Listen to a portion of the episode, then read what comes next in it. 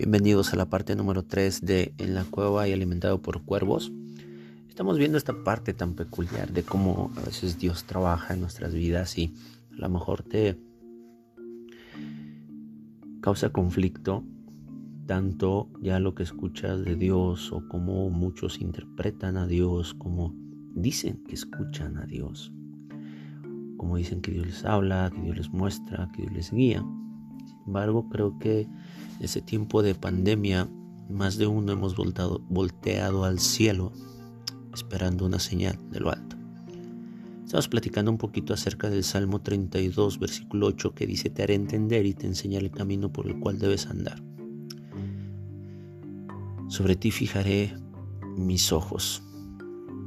Más de uno buscamos esa parte en la cual deseamos y anhelamos recibir dirección en este tiempo.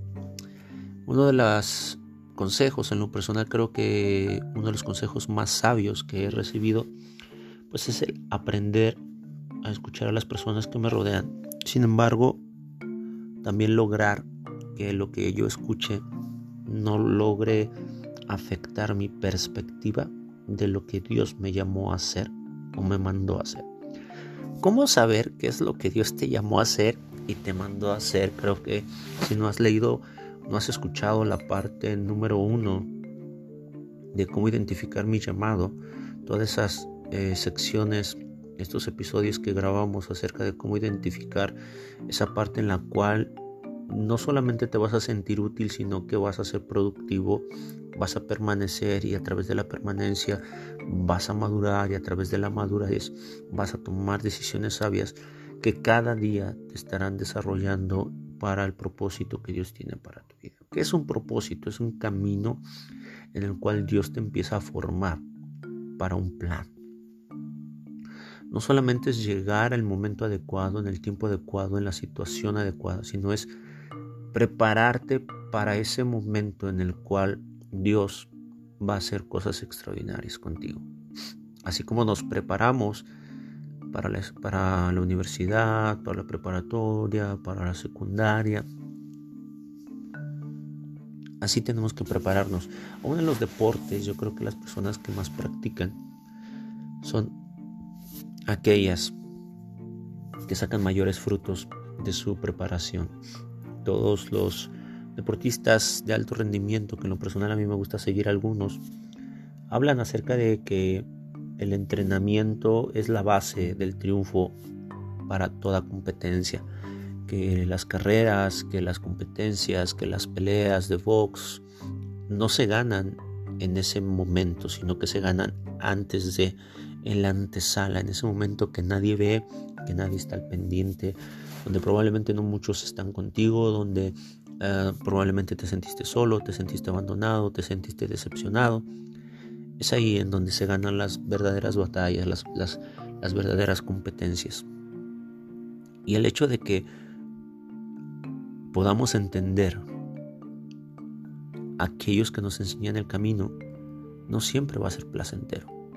¿Por qué? Porque no estamos viendo el resultado, no estamos viendo el premio, no estamos viendo la premiación, sino que ese proceso de madurez, ese proceso en el cual Dios nos pone para poder servir, realmente es la base de todo propósito.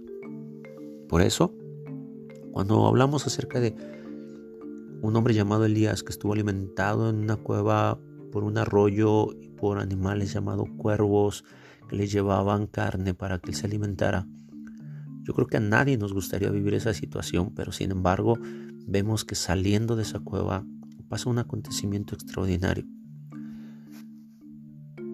Imaginémonos ese monte en el cual fueron llamados todas las personas importantes de, ese entonces, las personas que no podían ver, inclusive a este hombre llamado Elías, aquellas personas que necesitaban una palabra, una dirección de parte de Dios.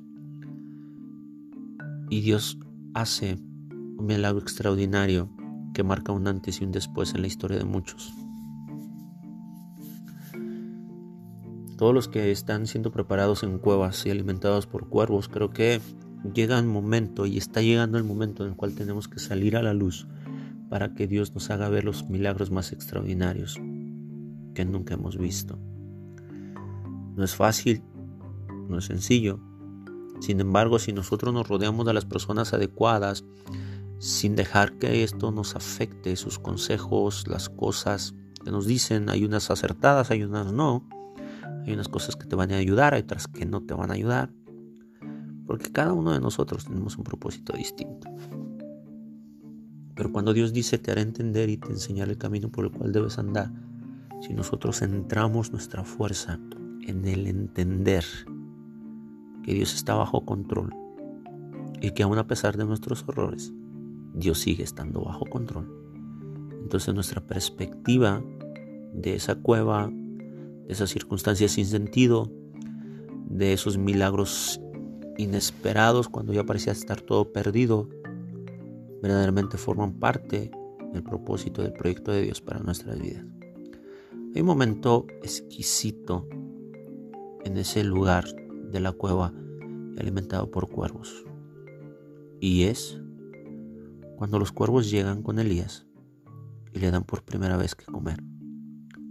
Animales inmundos para él, no bien vistos por su cultura, le llevaban carne de un animal que probablemente no había sido matado recientemente y